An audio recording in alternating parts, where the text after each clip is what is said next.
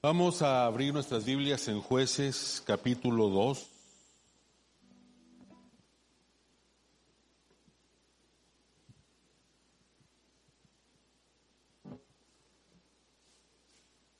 Doy gracias a Dios por el equipo de alabanza. Dios les bendiga. Hoy, ante la falta de José Luis Brewster, eh, pero veo que se pueden desarrollar talentos. Ahí estoy escuchando ya algunas voces. Este, interesante. Gracias, chicos. Gracias por su disposición.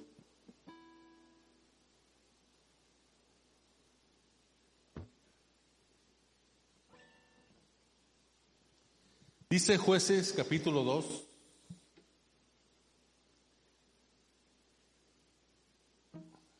El ángel del Señor subió a Gilgal.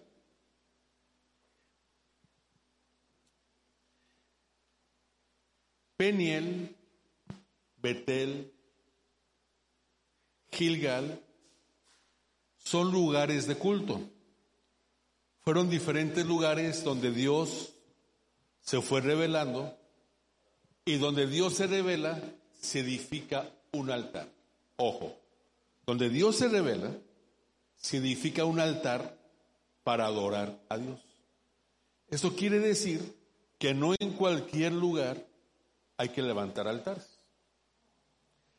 Entonces fíjense lo que dice. El ángel del Señor subió de Gilgal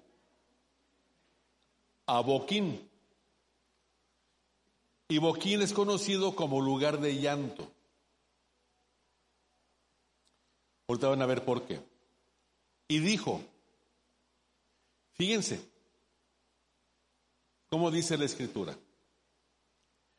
Yo lo saqué de Egipto. ¿Se acuerdan de Éxodo capítulo 20? Que dice, yo soy Yahvé tu Dios que te, que te saqué de casa de servidumbre. No tendrás dioses ajenos delante de mí, ni te inclinarás, ni los adorarás, porque yo soy Yahvé tu Dios, fuerte, celoso, etcétera, etcétera. Éxodo 20.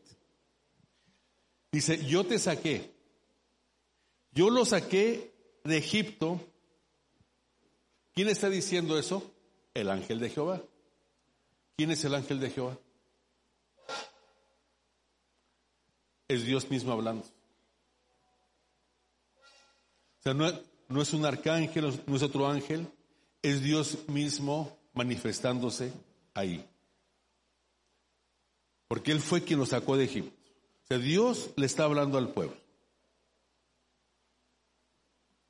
Y los introduje en la tierra acerca de la cual había jurado a sus padres diciendo. Entonces Dios saca de la esclavitud, de la servidumbre a su pueblo para llevarlos a la tierra prometida.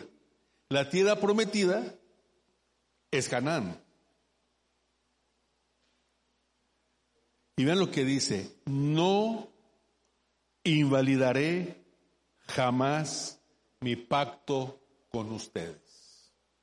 Porque para Dios el pacto es importante. Si yo soy infiel, Dios permanece fiel porque Él no puede negarse a sí mismo. Pero hay consecuencias. Dios no invalida su pacto, pero hay consecuencias si yo lo invalido si el pueblo lo invalida. Con tal que ustedes, vean la condición del pacto, con tal que ustedes no tengan una alianza o no tengan un pacto con los habitantes de esa tierra. Yo les doy la tierra en posesión, pero no van a tener pacto con esos habitantes. A esos habitantes los van a correr. Los van a echar fuera.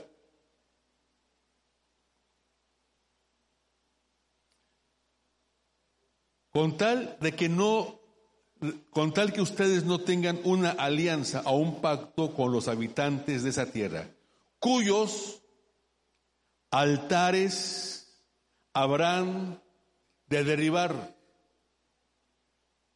o destruir. Pero ustedes no han obedecido mi voz. No han obedecido mi pacto. No han obedecido mi mandamiento. Y les pregunta, ¿por qué han hecho esto? Por eso, yo digo también, no los echaré de delante de ustedes, sino que les serán adversarios y sus dioses les servirán de tropiezo. No echaré fuera al cananeo, al jeuseo, al moabita. No los echaré fuera. No cumplieron el pacto. O sea, tiene de las consecuencias. y también a las consecuencias de la idolatría.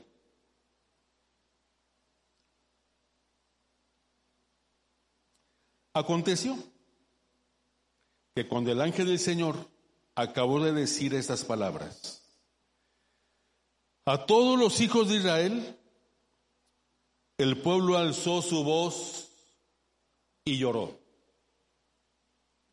Por eso llamaron a aquel lugar Boquín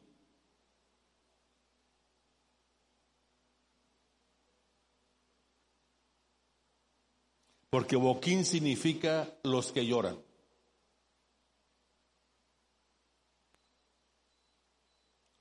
Y ofrecieron allí sacrificios al Señor.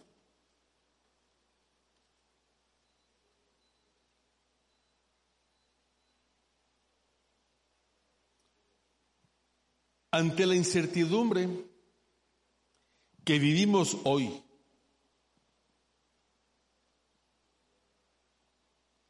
y que no es propia solamente de nuestro tiempo, sino que a través de la historia, a través de la humanidad, se han vivido de diferentes maneras, como el caso de Israel ante la muerte de Josué, quien, quien era el líder del pueblo de Israel, ante la muerte de Josué, el pueblo queda sin liderazgo, pero con una instrucción precisa de no apartarse nunca de Dios. Y les hace prometer que no se apartarán de Dios, que no invalidarán el pacto que Dios había hecho con ellos. Y por eso Josué había decidido que él y su casa servirían al Señor. Y así inicia este periodo de los jueces buscando, consultando y obedeciendo a Dios.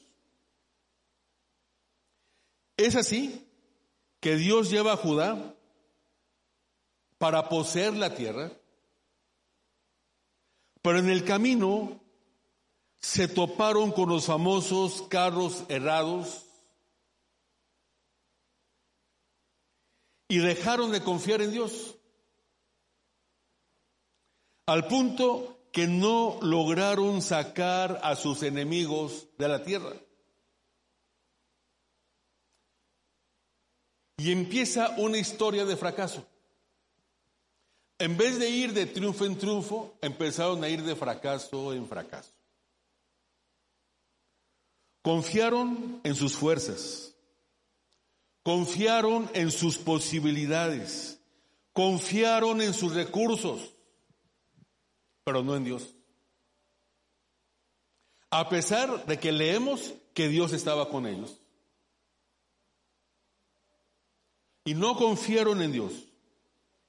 Y eso mismo nos sucede el día de hoy cuando vemos una pandemia que ha matado a miles y miles de personas. A otros les ha dejado secuelas muy graves. Y se prevé que en los próximos años, como una de las consecuencias de la pandemia, tengamos enfermos mentales. En otros, la reacción ha sido el creer en las teorías conspiratorias, generando incertidumbres para el futuro próximo. La pregunta que debemos plantearnos es, ¿dónde quedó nuestra confianza en Dios?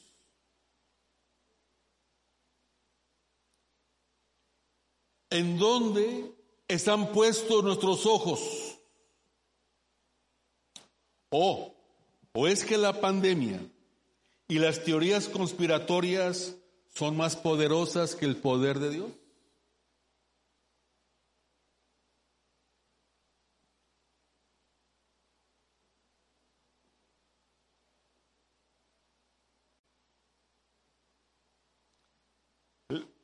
Leemos que el ángel de Dios subió a Gilgal, de Gilgal a Boquín, con un mensaje, un mensaje claro, un mensaje de Yahvé. Como vocero de Dios le dijo al pueblo, yo te saqué de Egipto, los introduje en esta tierra que había jurado a vuestros antepasados. Prometí no quebrantar jamás mi pacto. Les advertí que no hicieras alianza alguna con los habitantes de este país. Les ordené demoler los altares paganos, pero ustedes no me obedecieron deliberadamente con alevosía premeditación y ventaja, me desobedecieron. Por lo tanto, no echaré a vuestros enemigos de delante de ustedes. Sus enemigos serán como azotes para ustedes en sus costados. Y sus falsos dioses serán su ruina.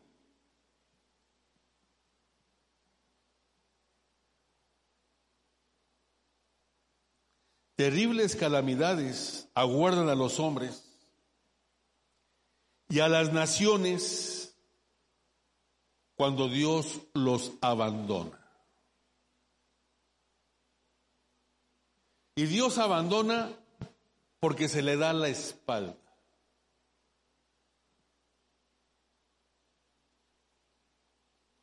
Y se le da la espalda deliberadamente. Cuando el ángel terminó de hablar, sus oyentes se compugieron y lloraron. De ahí que llamaron a ese lugar Boquín. Y ofrecieron sacrificios al Señor. Boquín, como les dije, significa los que lloran estaban al oeste del Jordán, cerca de Gilgal. Y si hay algo que hace el ángel del Señor es confrontar el pecado. El ángel del Señor subió de Gilgal para hablar a su pueblo, recordándoles el pacto que se dio en el Sinaí. Por eso dice, yo los saqué de Egipto y los introduje en la tierra, en esa tierra. La primera cosa que Dios hizo fue recordarle a Israel su gran amor. Está recordándole que Dios ama a su pueblo. Está recordándole que Él es fiel con ellos, que no invalidará su pacto. Él los libró de la servidumbre de Egipto. Él les dio una abundante tierra. Él les dio un pacto, el cual Él nunca quebrantaría. Este es el actuar de Dios, el recordarnos su gran amor, el recordarnos su fidelidad, antes de llamarnos a la obediencia y a confrontar nuestro pecado. Amamos a Dios porque Él nos amó primero. Y solamente le podemos obedecer en verdad mientras andamos en su amor. Mientras permanecemos en su pacto. El Señor les dice, no invalidaré jamás mi pacto con vosotros.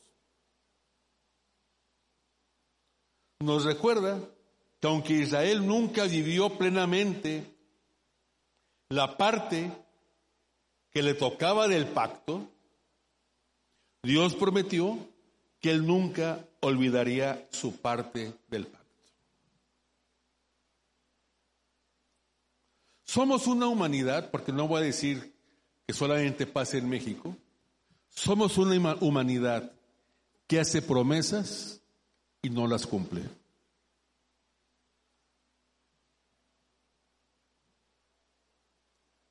Los padres les prometemos a nuestros hijos cosas y no se las cumplimos. Los hijos prometen obedecer a los padres y no obedecen. Le prometemos al Señor fidelidad y somos infieles. Le prometemos a Dios que vamos a cambiar y no cambiamos.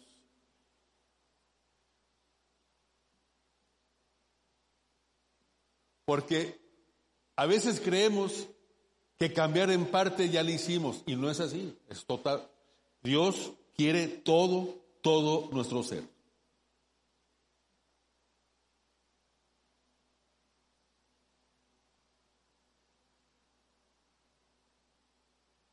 El ángel de Jehová confrontó a Israel en amor. Ahora, el amor de Dios no es apapacho. El amor de Dios no es como, Dios no te trata como caballo. Te pone la azuquita en la mano y ándele, come su azuquita. No, no, no. El amor de Dios no funciona así. El amor de Dios disciplina. Dios al que ama castiga. Y azota a todo aquel que recibe por hijo. Porque sois hijos y no bastardos, dice la carta a los hebreos. Así que Dios confrontó a Israel en amor. Vosotros no habéis atendido mi voz. ¿Por qué han hecho esto? ¿Por qué no han atendido mi voz? ¿Por qué no me han obedecido? La pregunta surge porque se había lastimado el corazón de Dios. Israel con su actitud lastimó el corazón de Dios. Jamás hay una buena razón para nuestra desobediencia. La desobediencia no tiene justificación alguna.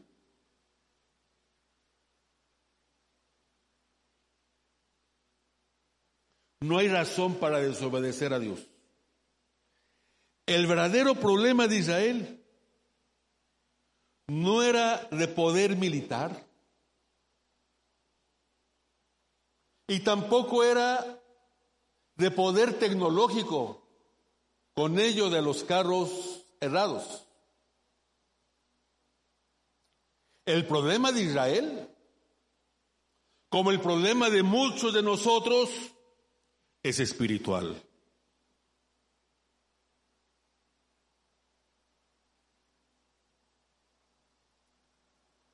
La condición espiritual deplorable de los israelitas, no su falta de carros, estaba detrás de su fracaso para deshacerse de los cananeos.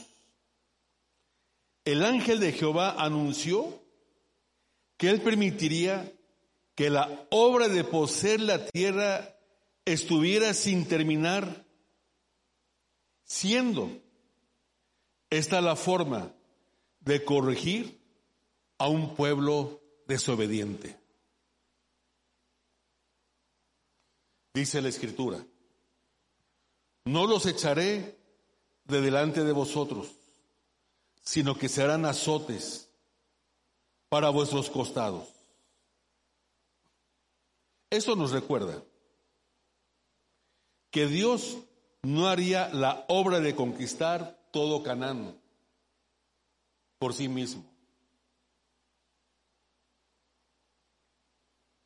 En los primeros años de la conquista en Canaán, Dios peleó por Israel y Dios peleó de una manera sobrenatural.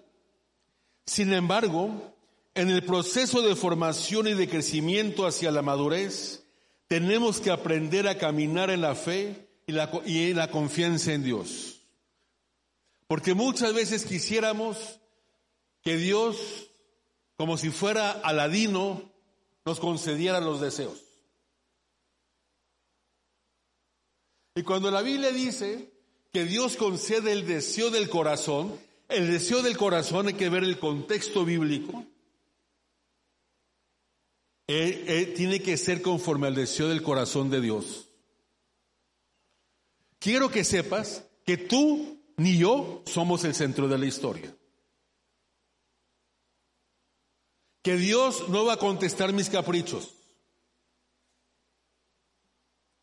Que Dios no me va a contestar como yo quiero que me conteste. Si no soy el centro de la historia.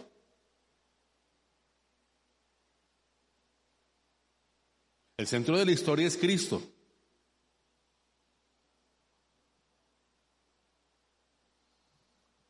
Dentro del plan salvífico de Dios, jugamos un papel, cada uno de nosotros, en ese programa de Dios. Pero no somos el personaje principal. Personaje principal es Cristo. Y el día que tu papel se acabe o mi papel se acabe, ya, ya no hay nada que hacer acá, hay que morirse. Y por eso todos nos vamos a morir. Tarde o temprano, con pandemia o sin pandemia con cáncer o sin cáncer, con diabetes o sin diabetes. Nos vamos a morir. Primer requisito para morirse es estar vivos. Y estamos vivos. Así que todos tenemos la posibilidad de morirnos. Ya nada más nos falta el siguiente paso, morirse. No cuando yo quiera, cuando Dios lo decida. Y como Él lo decida y en la manera en que Él lo decida, porque Él es soberano.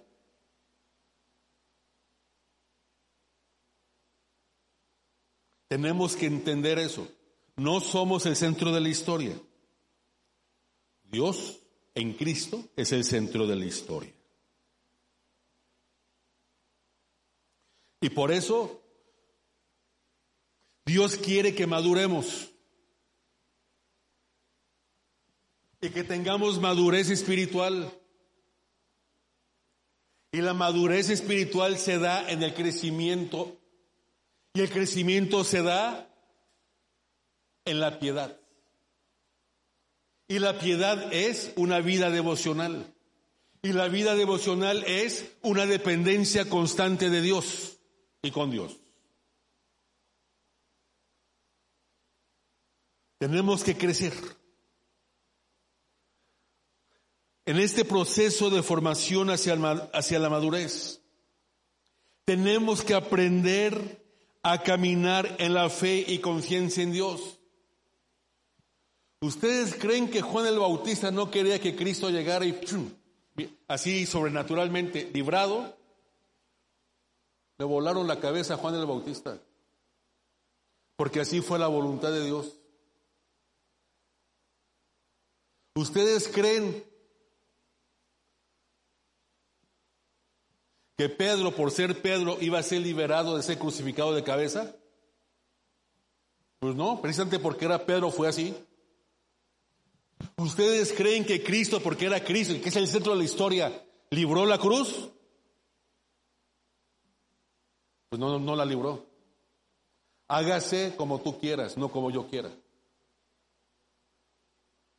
Porque en ese como tú quieras al Padre es como Dios está cumpliendo su voluntad.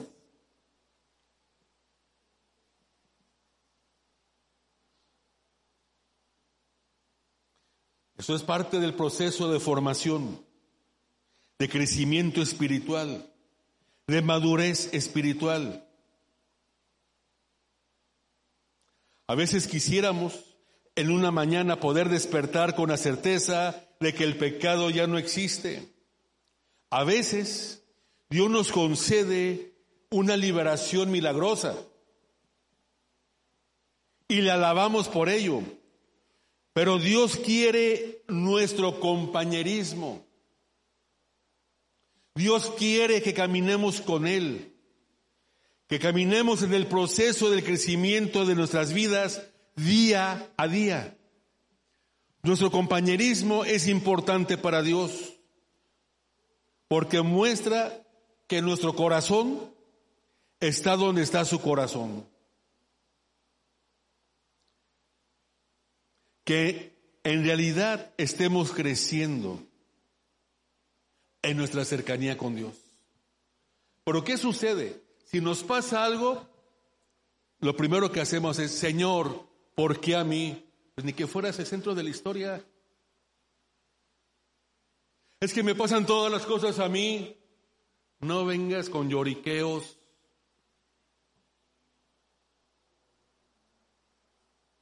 Te pasan cosas a ti y a muchos otros. A Cristo le pasó. ¿Cuál es la parte que no hemos entendido? Que Dios maneja la historia y la maneja como Él quiere. Y te maneja a ti y a mí como Él quiere. Por eso tenemos que aprender a caminar con Él.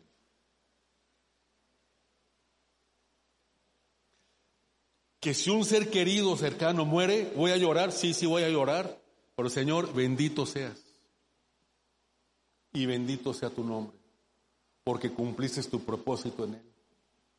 Y si yo me muero, quizás algunos van a llorar, Señor, bendito seas. ¿Por qué le pasó esto al pastor? No.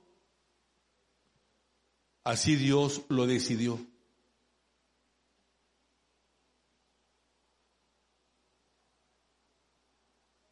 Es Dios.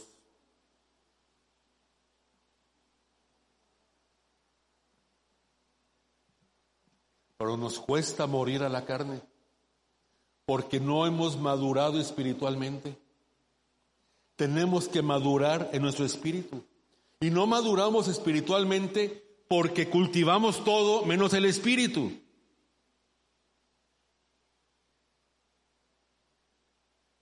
Le dedicamos tiempo al estudio, al trabajo, al proceso de una enfermedad, al gimnasio, al gym, al spam, a ver una película, a ver las series de Netflix, de Prim de Apple y las diferentes plataformas que hoy existen. ¿Y tu espíritu? ¿Y tu espíritu? ¿Cuándo cultivas tu espíritu? No, pues es más, oramos por los alimentos. Gracias Señor por ese alimento, amén. Espérame, eso y no orar es igual. Es igual. Pero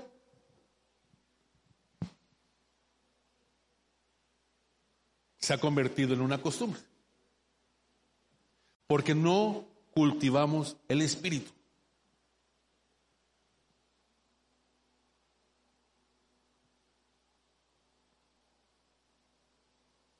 Porque nuestra confianza está en otras cosas menos en Dios. El pueblo de Dios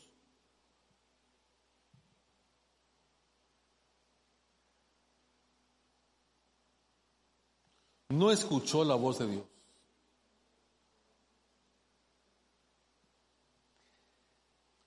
Desobedecieron con alevosía, premeditación y ventaja, de manera abierta, de manera descarada.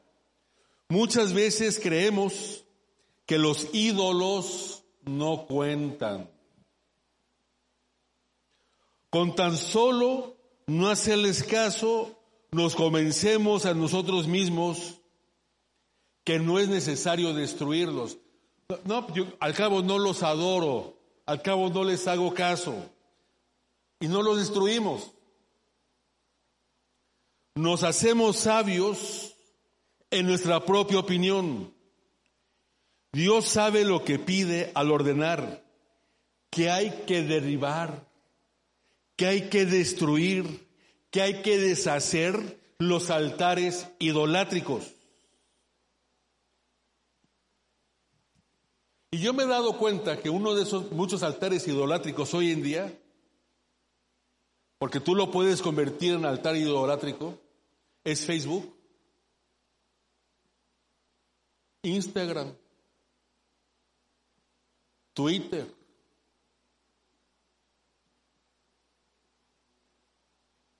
y muchas otras.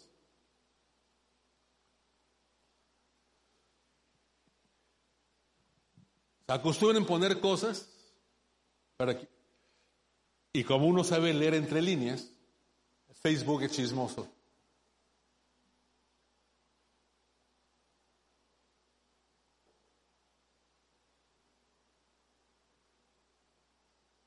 No es terapeuta no es consejero.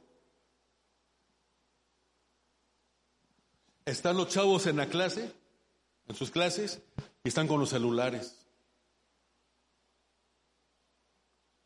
En muchas iglesias están en el culto y están con los celulares o con el iPad. Estamos a la hora de la comida y todo el mundo con los celulares.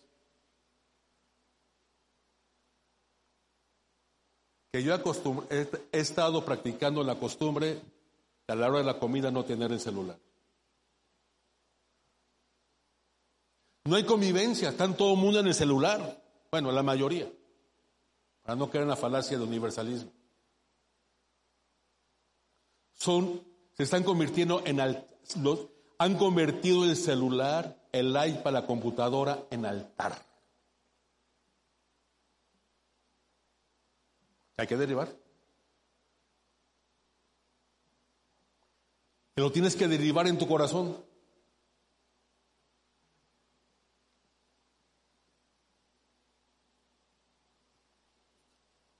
Dios sabe lo que pide al ordenar derribar los altares.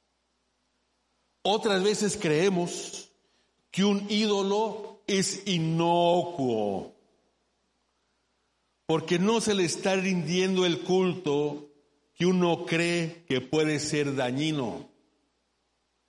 Dios lo ha señalado como una amenaza que debe aborrecerse. el tener altares idolátricos y pensar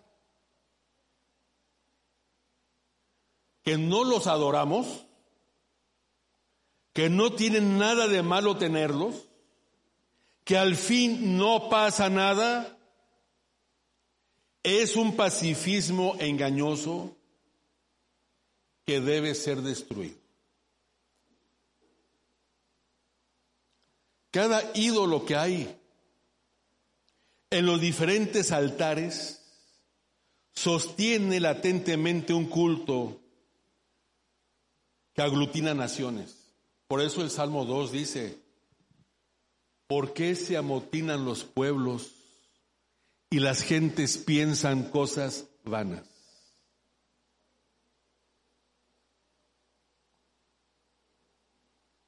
Los altares idolátricos aglutinan pueblos,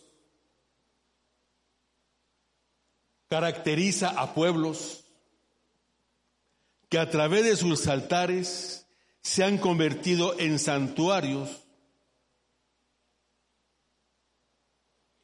Y esto reta a cualquier cultura a través de los tiempos. Y por eso Dios pide, Dios ordena, Dios manda que deben ser derivados. Solo así se puede hacer patente de manera radical que como pueblo suyo se dé una renuncia total, una renuncia auténtica a no estar dispuesto a rendirse a las seducciones paganas, porque esas seducciones siempre invitan a dejar la fe, a tomar la fe, toman nuestra fe. personas y familias, pueblos y generaciones deben conservar en mente como disposición permanente que cuando Dios manda no hagan alianza con los habitantes de esta tierra cuyos altares habrán de derivar, es demanda exclusiva que no debe ser violada. Por eso el Señor les dijo, por hacer alianza y no derribar sus altares de la tierra que se les dio, serán azotes para vuestros costados y sus dioses os serán tropezadero. El anuncio de que los cananeos quedarían como problemas para la nación fue prometido de antemano a Israel si ellos no pudieran sacar en fidelidad a Dios al cananeo juntamente con sus altares. Y si no echareis a los moradores del país de delante de vosotros, sucederá que los dejarás de ellos y serán por aguijones para ustedes, para vuestros ojos y por espina para vuestros costados, y os afligirán sobre la tierra en que ustedes habitan. Dice el libro de números.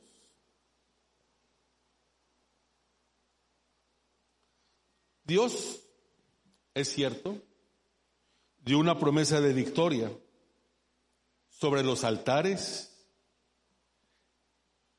y los idólatras a la hora de la conquista de Canaán, para que los suyos arremetieran aquella destrucción de la que les advierte en cuanto a los ídolos, porque los ídolos dañan la fe.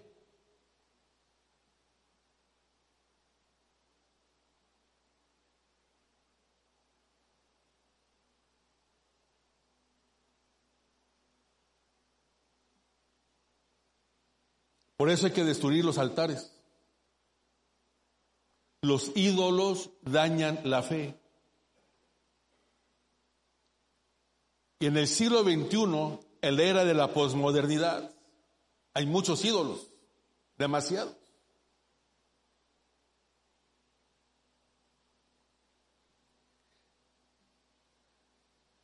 Dios avisora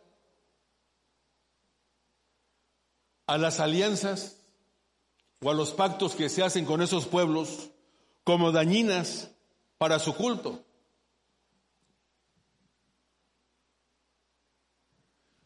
Hoy creemos que le damos culto al Señor.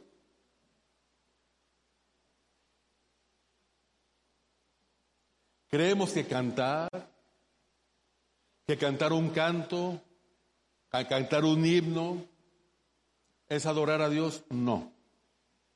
Lo primero que tenemos que hacer es derivar los altares de nuestro corazón, porque el único que merece mi corazón es Dios. Y todo aquello que ocupe el lugar que a Dios le corresponde en mi corazón es idolatría. Un resentimiento es idolatría. Por ejemplo, una preocupación es idolatría. No os preocupéis por el día de mañana. Buscad primeramente el reino de Dios y los y, todo lo demás será por añadidura. Buscar primeramente el reino de Dios y su justicia.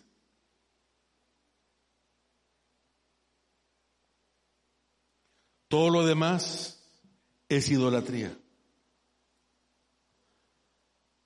Dios demanda no exponerse a la contaminación, atenidos a una fuerza de carácter que no tienen y en las que se necesita la fuerza de su espíritu para salir triunfantes. Y por último, hay que cuidarse de hechos que prostituyen, arrebatándolos de la apostasía. Esto es válido para nosotros. Cuando altares idolátricos e idólatras, cuando idolatrías y santuarios en cada una de las naciones, en esta era posmoderna, cuentan no solo con sistemas ideológicos estructurados para justificar su existencia, sino con medios de comunicación tan poderosos como las redes sociales, la prensa hablada, la prensa escrita, la radio, la televisión con sus diferentes plataformas el día de hoy, el uso de los satélites para absorber la influencia del pueblo de Dios y neutralizarla.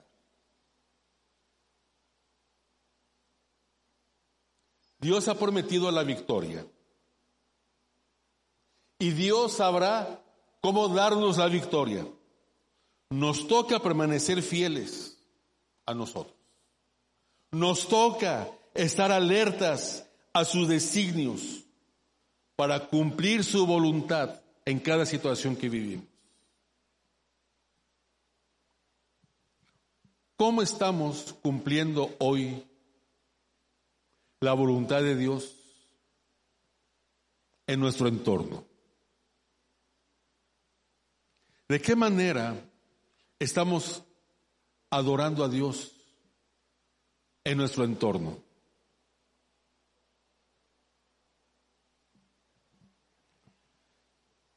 Y dice en los versos 4 y 5, el pueblo alzó su voz y lloró.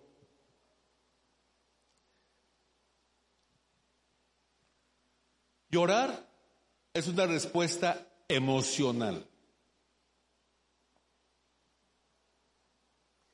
Y esa respuesta emocional por parte del pueblo dio mucha esperanza.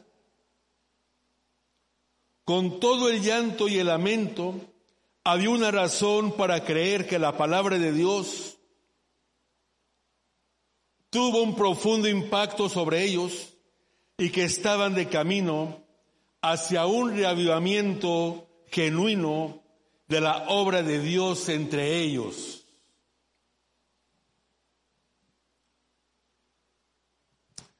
¿Pero qué creen? Tristemente no fue así. Tristemente no fue así. Lágrimas de cocodrilo.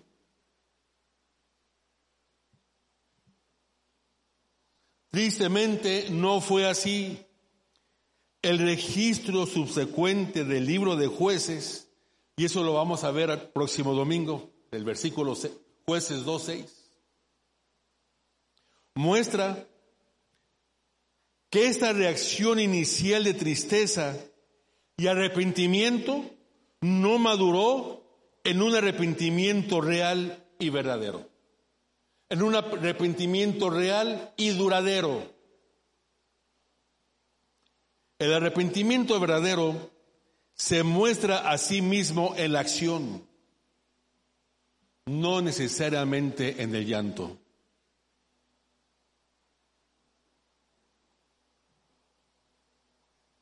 Podemos lamentarnos sobre las consecuencias de nuestro pecado sin lamentarnos sobre el pecado en sí.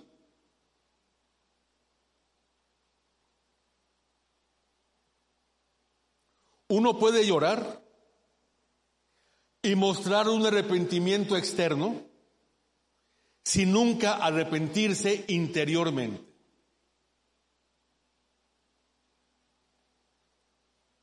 Esto es el por qué el Señor retó a Israel cuando escribe en Joel capítulo 2, rasgar vuestros corazones y no vuestros vestidos. Convertíos a Yahvé vuestro Dios, porque misericordioso es y clemente, tardo para la ira y grande en misericordia.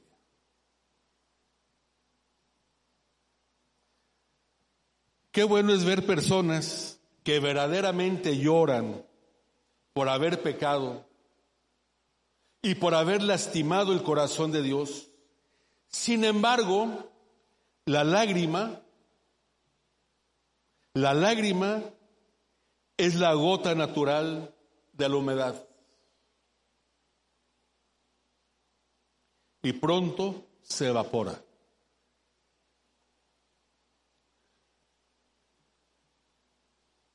Lo mejor es el torrente interno de dolor dentro del alma, la cual deja adentro una marca indeleble. Un grano de fe es mejor que un galón de lágrimas. Una gota de arrepentimiento genuino es más preciosa que un torrente de lágrimas. Ellos ofrecieron allí sacrificios a Yahvé. Con esto, ellos hicieron lo correcto.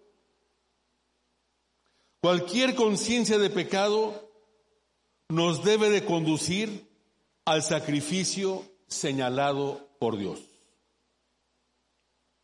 Hoy recordaremos el sacrificio de Dios por nosotros en la cruz.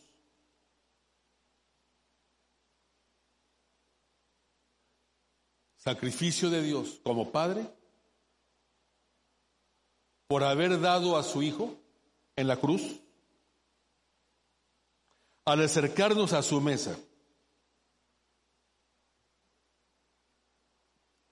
Y hoy que nos acerquemos a su mesa, hemos de hacerlo con conciencia de que somos su cuerpo.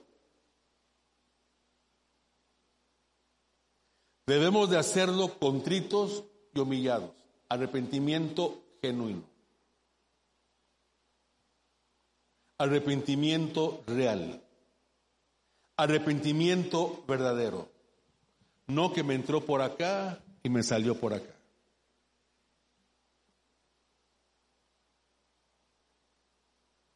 Tenemos que hacerlo respetando el pacto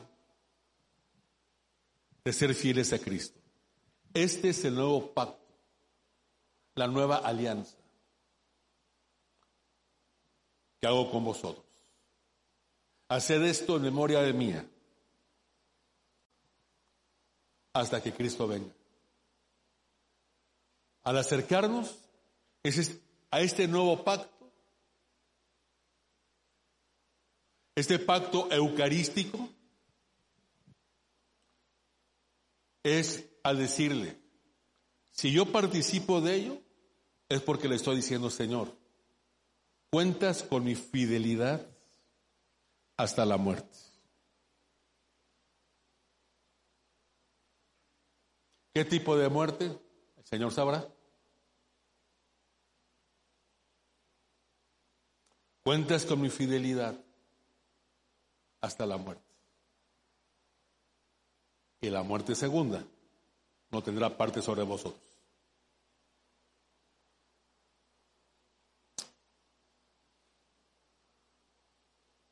Amén.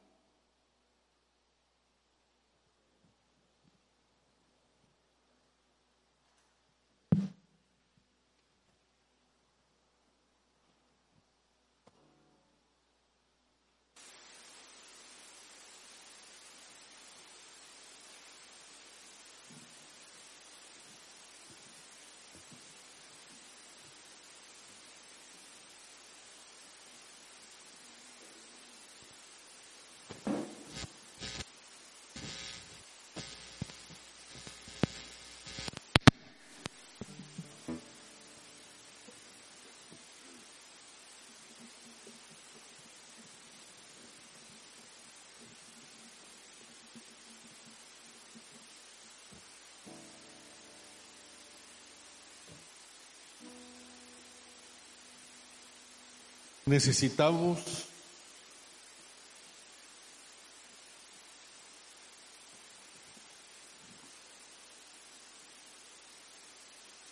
del arrepentimiento. Porque no quiere sacrificios, como decía el salmista. Y él decía, yo los puedo dar, pero lo que tú quieres es el corazón contrito y humillado.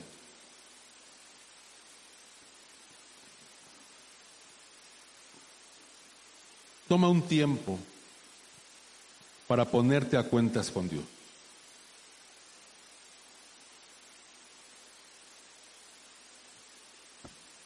¿Cuáles son los altares que tienes que derivar de tu corazón?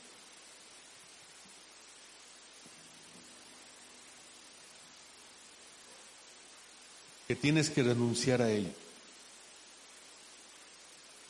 que tienes que desechar.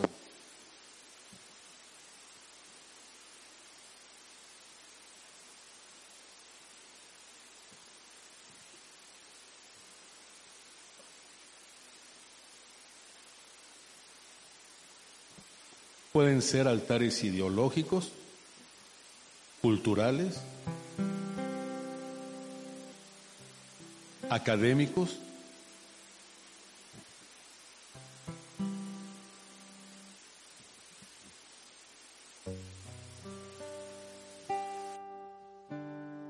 de redes sociales,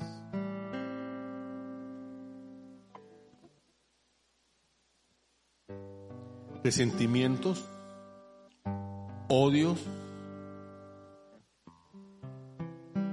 lascivia, concupiscencia.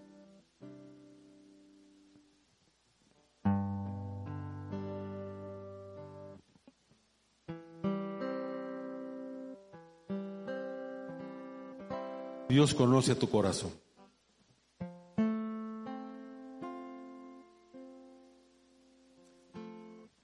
Y como decía el salmista, examina mi corazón, oh Dios.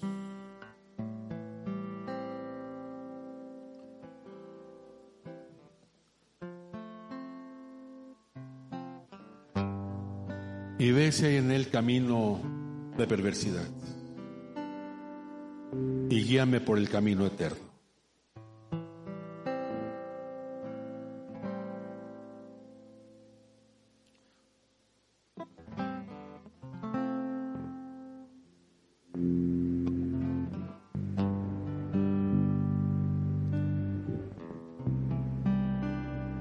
Acércate a la mesa del Señor con disposición de servirle